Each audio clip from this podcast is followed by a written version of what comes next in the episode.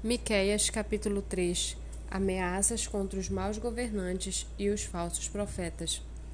Eu disse: Escutem agora, governantes de Jacó e chefes da casa de Israel. Por acaso não é a vocês que compete conhecer a justiça? Mas vocês odeiam o bem e amam o mal, arrancam a pele do meu povo e a carne de cima dos seus ossos. Vocês comem a carne do meu povo e lhes arrancam a pele quebra os seus ossos e os repartem em pedaços que vão para a panela e em carne que vai para o caldeirão.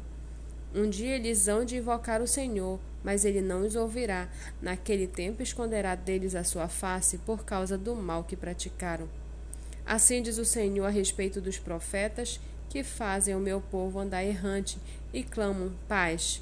Quando têm o que mastigar, mas apregou guerra santa contra aqueles que não lhes dão nada para comer. Por isso vocês terão noites sem visões, vocês terão trevas sem adivinhações, o sol se porá sobre os profetas e o dia se transformará em escuridão.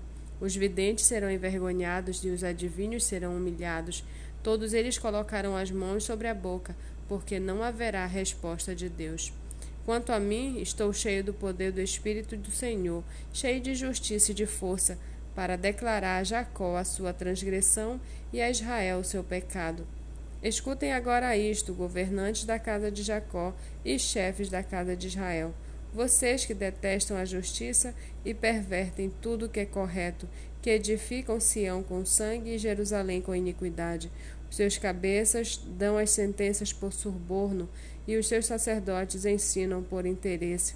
Os seus profetas adivinham por dinheiro, e ainda se apoiam no Senhor, dizendo: Não está o Senhor no meio de nós?